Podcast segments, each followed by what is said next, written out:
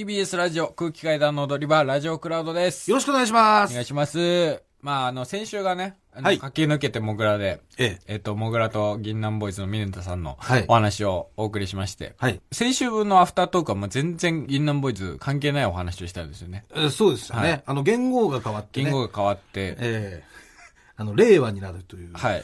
ところからの話でしたからね。というのもそもそも先にそっち撮ってたもんで、そうその放送、アフタートークじゃなくて実はその前に撮ってたから、そうですそう、全然関係ないお話になったんですけれども、ビフォートークだったんでビすフォートークだったんまであ、すそけのれども鈴木家のね、うんええあの、いろいろ聞いていただいて。はい。えで、あの、先週のね、駆け抜けてもぐらの感想メールがえはい。結構な数届いておりまして。いやーありがたいですねはちいょっと読ませていただきますね。はい。ラジオネーム、ありのままのさとこ。えー16歳の女性の方です。ええーもぐらさん、かたまりさん、はじめまして。いはじつめまもして楽しく聞いております。えはい。私はこれまでラジオにメールというものをしたことがなかったのですが、駆け抜けてもぐらの会を拝聴いたしまして、いても立ってもいられず、このメールを打っている次第です。は私は大学進学を目指している自宅学習者うんかっこ肩書き上は無職なのですが、えーもぐらさんのお話を聞いて不登校で人生に希望もなくただただ音楽を聴いていた中学1年生の頃を思い出しました、はいえー美男美女のロマンスでも大敗的な気だるさでもない泥臭くて格好悪いでも最高に人間らしい体験これは私にとって最上級のエモいですえー私はまだもぐらさんのように一人前になれたわけでもなく惨めといえば惨めな生活を送っていますが今回の放送で大きな活力をいただきました似たようなメールがたくさん届いているとは思いますがそれらを構成する一つの感想として私の言葉がわずかでも届けば幸いですこれからも空気階段様のご多幸をお祈りしておりますそれではありがとうございます。はいはい。すごく丁寧な16歳ですよまだ、うん。16歳ですもんね。ううんん、すごいね。やっぱ勉強頑張ってんすか勉強、今大学進学を目指して頑張ってねるありのままのさとこさんに、はい。はい、届いたみたいですい。やーありがたいですね。うん。だから大学行ったらね、うんまあ、まず最初にやっぱ友達を作ってね、うん。うん、やっぱ水川みたいにならないよううにんね、そやっうぱそれは ね、それもう、聞いてるからちょっと勉強してるかもしれない、その辺も。はい。ちゃんと変なことせずに。そうですねはい。友達を作った方が楽しいと思います。そうですね。はいはい。続きまして、えーラジオネーム、よだれてこき。よだ汚ね、ラジオネームだわ。 れ、よだれてこうって。ラジオネームよだれてこき。かたまりさん、そして、青春の毒、こんばんは。誰が青春の毒で。先週の駆け抜けてもぐら、すごい良かったです。ありがとうござい感動しました。ます。はい。ミネタさんとモグラさんの不思議な関係、そしてモグラさんのモノマネのうまさに驚きました。確かに超うまかったもんね。ミネタさんもうまいし、酒井さんもうまかったからね。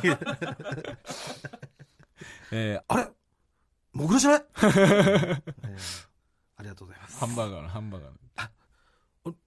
本物のハンバーガー食べたことある うまい、酒井さそうんで。すね。あれ銀杏ボーイズのミネタさんですよ ね。えーあの放送以降、ツイッターを見ていたら2点気になる情報があったのですが、はい。えーまず1つ目。援助交際の PV に出ている、完全に行った目をしているのは、もぐらさんですかというご質問があるんですけれども、はい。あのー、銀杏ボーイズの援助交際の PV に、ええー、もぐらは出ているんですかえ、出てます。えっ、と、行った目をしていると、という証言が届いてるんですけ一ども。旦目っていうのはうん、どうだろう、あれだけどね。あの、だから感想のとこあたりで出てますよ。あの、なんですか、最前列の、はい。僕もまあ見たことあります。ライブ映像ですね。はい。行った目をしてますね。いや本当に、行った目でもう、上を睨みつけて、白目ひんむいて、口がミネタミネタと、いやいや 動いてる様子が確認できます。動いてますかね。 YouTube にあるね、 援助交際の PV の3分50秒頃にうん。50秒頃映。ってるようなんで、あーはいちょっと気になる方確認してみてください。うですねいつ頃ですか高校生の時ですかそれは。高校生の時です。あー高校2年生とか、うん。多分。あれはさ、うんその、撮られてるっていう意識はなかったのもうカメラ向けられてるっていう。いやーでもいろんなとこにカメラがあるから、やっぱり何台も。うん。まあまあ、まあ、もちろんステージ上も映ってるし。まあライブってなったらあんのか。うん。まあ、記録映像みたいなのあるじゃない。うん。そうそう。まあ、でもあれが記録映像のなんか、切り張りした感じだもんね。炎上交際のプロフィーうルん、がそうそう、そうです。んね。うんでもまあ、あんな一った目はしてたら使おうってなるよな。いや、どうなんだろう、わかんない。けど、はえー続きまして、二つ目がね、えー、銀南ボーイズの本、銀南ショックにファン代表で文章を書いている鈴木翔太さんは、もぐらさんですかというご質問がありまして、い。はい。えー銀南ショックっていうのは、銀南ボーイズの本、本です。はい、ことをまとめた本。そうですね。そのなんか、まああー、いろんな銀杏ボーイズ好きな人とか、銀杏ボーイズと関わりある人たちが、うんえーこういう記事を書いたりとあか、ーで、構成されてる、まあ、丸ごと銀杏ボーイズの本うんです。それの上巻の方に、鈴木翔太、1987年、千葉県生まれ、学生、銀南ボーイズファン代表執筆者、かっこ男子の部として、村井編集長が直々に任命すると書いてある、えっ、と、若き日のモグラであろう人物の顔写真が載ってるんですけれども、はい。これはモグラ本人で間違いないですか間違いないです。あありがとうございます。はい。すごいね、本当にね、見開 きでもう、もぐらがね、あのー、銀杏ボーイズの思いを綴ってるんですけれども、はい。これなんで書くことになったのいや、これは、えーっと、まず、ある日、いきなり村井さんから電話かかってきて、その僕ドラムのそう、ドラマーのね、銀杏ボーイズの。で、僕の携帯にかかってきて、うんで、今度こういう本が出るから、うん。銀杏ボーイズの銀杏ショックって本が出るから、うんそこでファンのうん。意見というか、うん。うんとして、まあ、銀杏ボーイズとは、僕らにとってどういうものなのかみたいなのを書いてくんねえかっていうので、すごいね。これ2006年の、までの、はい。えー銀杏ボーイズともぐらのことが。そうでですね。だから高校卒業して、今、えーなんか浪人中の時ですよね。ん。すごいな。銀杏ボーイズは僕にとって怪物であり、片思いの子であり、セックスフレンドであり、僕の理解者でもあり、僕の敵でもある。すごい一文でした。はい。すごいね。 勉強しろよ、これ。いいじ浪ゃん人生の時に書いてるでしょそうでいいじゃん、別にそれ書いても。そう。銀杏ボーイズに出会わなければ、要はミだかスらタそー・れチもルドレンだけ聞いていれば、きっと僕も今頃彼女がいて、この心のモヤモヤも引き出しの奥にしまえてて、自分じゃこんな気持ち気づきもしないなんてことになってるだろう。うんエモい。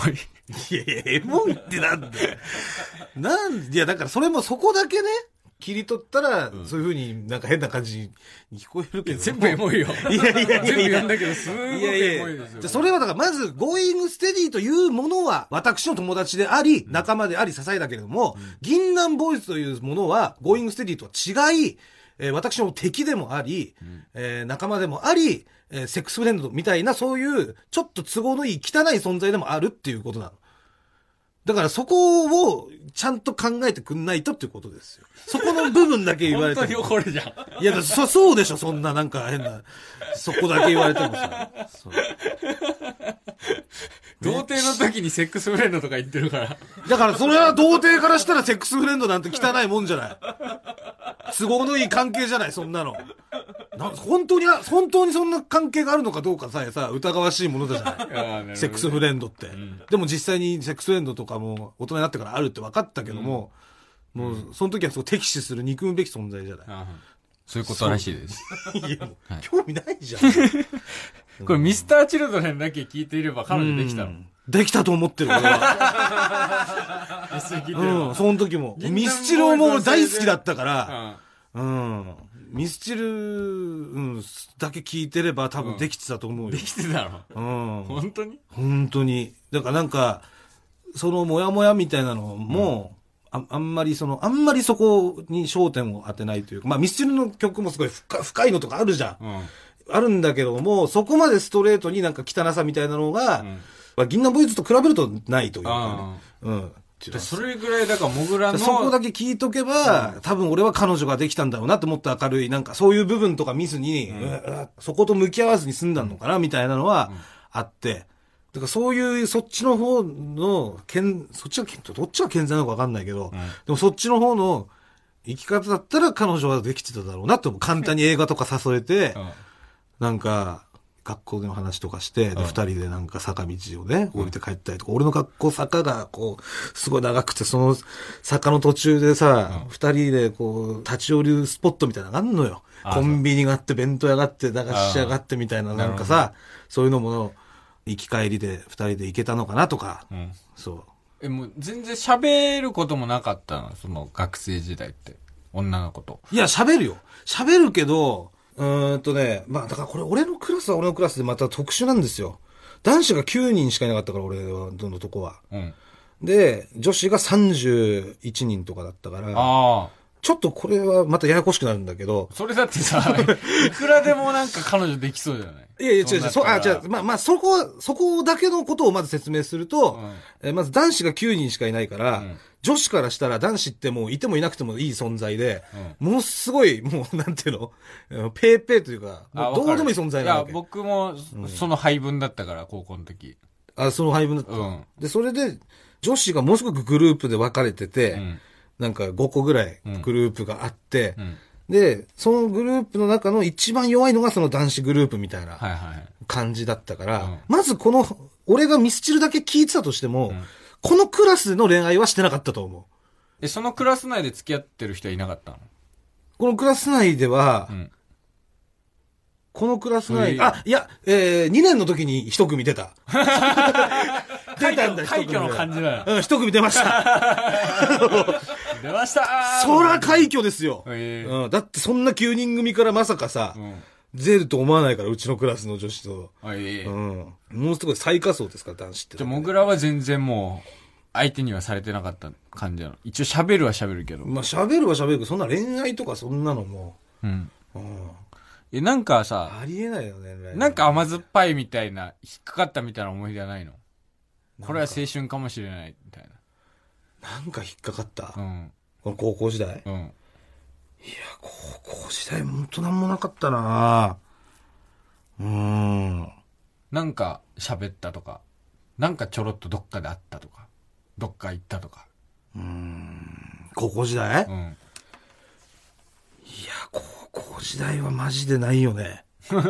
本当になかったんだ。本当にじゃあえーもっうと、ね、銀杏ボーイズ中心の生活。高校時代なんか楽しいことあっ たなじゃあないよ、多分。そこまで。こんなギューッと腕組んで目つむって考えて思い出さないあるはずでしょ、3三年間待ったんだから。 ちょっとな待いよ、って。多分。いや、あるんだよ。多分ないよ。待ってください。あるよな何この時間何。俺から言っといてなんだけなど。高校生の時ってモグラの高校時代の甘酸っぱい思い出を思い出すのを待つ時間。その、ちょっと記憶に残った会話とかぐらいはあるんじゃないのい会話やいやいやそれいや会話って、その、言語をコミュニケーションに用いることを初めて知った人になら、会話って、喋るは喋るだろ。高校時代長かったかな好クラスに好きな子とかいなかったのきな子はね、うーん、好きではなかったけど、んめちゃくちゃ可愛いなって思ってる子がいたの。ああ。好きではないんだ。うん。めっちゃ可愛かった。何じゃん。えー、さゆりちゃさゆりちゃん。ん。めっちゃ可愛い。 めちゃくちゃ可愛いよ。ええ平山綾の2倍可愛い。嘘むちゃくちゃ可愛いじゃんめちゃくちゃ可愛いよ。だって、うん。もぐらが高校生の時に平山やなんて半端じゃなかったもん半端じゃなく可愛かったでしょ、平山う綾。んすごかったよね俺ら高校生の時に、ものすごい活躍してて。そうね。ただその俺の同級生のさゆりちゃんうんは、顔はその平山綾系なんだけど、うんさらに平山綾をうん、なんか、お姫様にして、色を白くしてみたいな、もう、平山綾の、本当極致だった。極 地2倍。うんえさゆりちゃんとうん。喋ったことはない。さゆりちゃんとは本当にない。うんゼロ本当にないね。 ただいた3だけ。年間一緒だけどね、俺、さゆりちゃん と。本当にないんだ、俺。あさゆりちゃんと喋ったこと。あ、そうなの。えっ、と、ハサミ借りたから、一回。一回だけハサミ借りたから。えうーん。え、ど、どういう感じで隣の席でとかってこといや、席も全然隣じゃない。ああそうなんでハサミ借り入れたのえっと、その時はたまたま多分、半分けみたいなので、うんあ多分、その、近くに行ったんだろうね。うあ。ん。何を切でったのなんだったっけななんだったっけなんか資料だったんじゃないなんかあの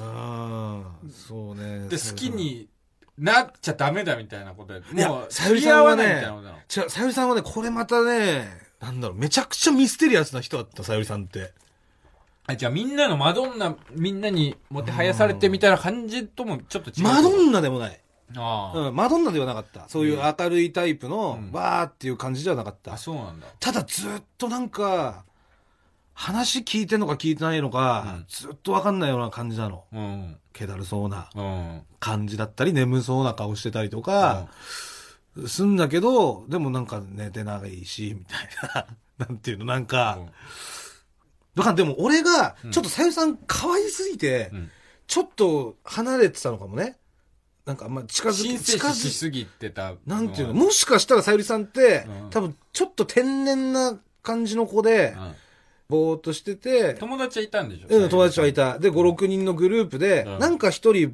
ポロッとうん。天然っぽいこと言って、うんえ、何今の、ははは、みたいなキャラだったのかもしれない。あうあ。ん。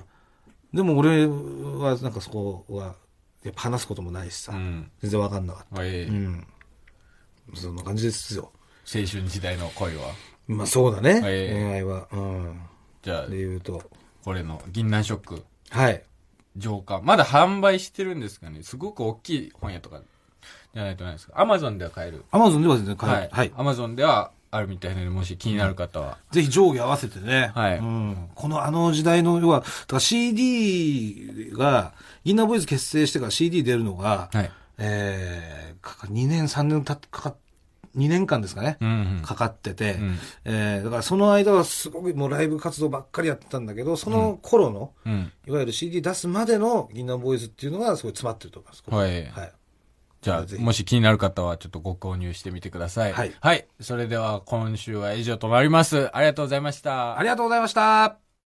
毎週月曜から木曜朝8時30分からお送りしている「パンサー向井のフラット」毎日を彩るパートナーの皆さんはこちら月曜パートナーの滝沢カレンです火曜パートナーのココリコ田中直樹です水曜パートナーの三田寛子ですそして木曜日は横澤夏子ですヤーレンズのデイ淳之介です奈良原雅樹です横澤夏子ちゃんとヤーレンズが各週で登場今日も一日頑張ろうのきっかけは「パンサー向井のフラットで」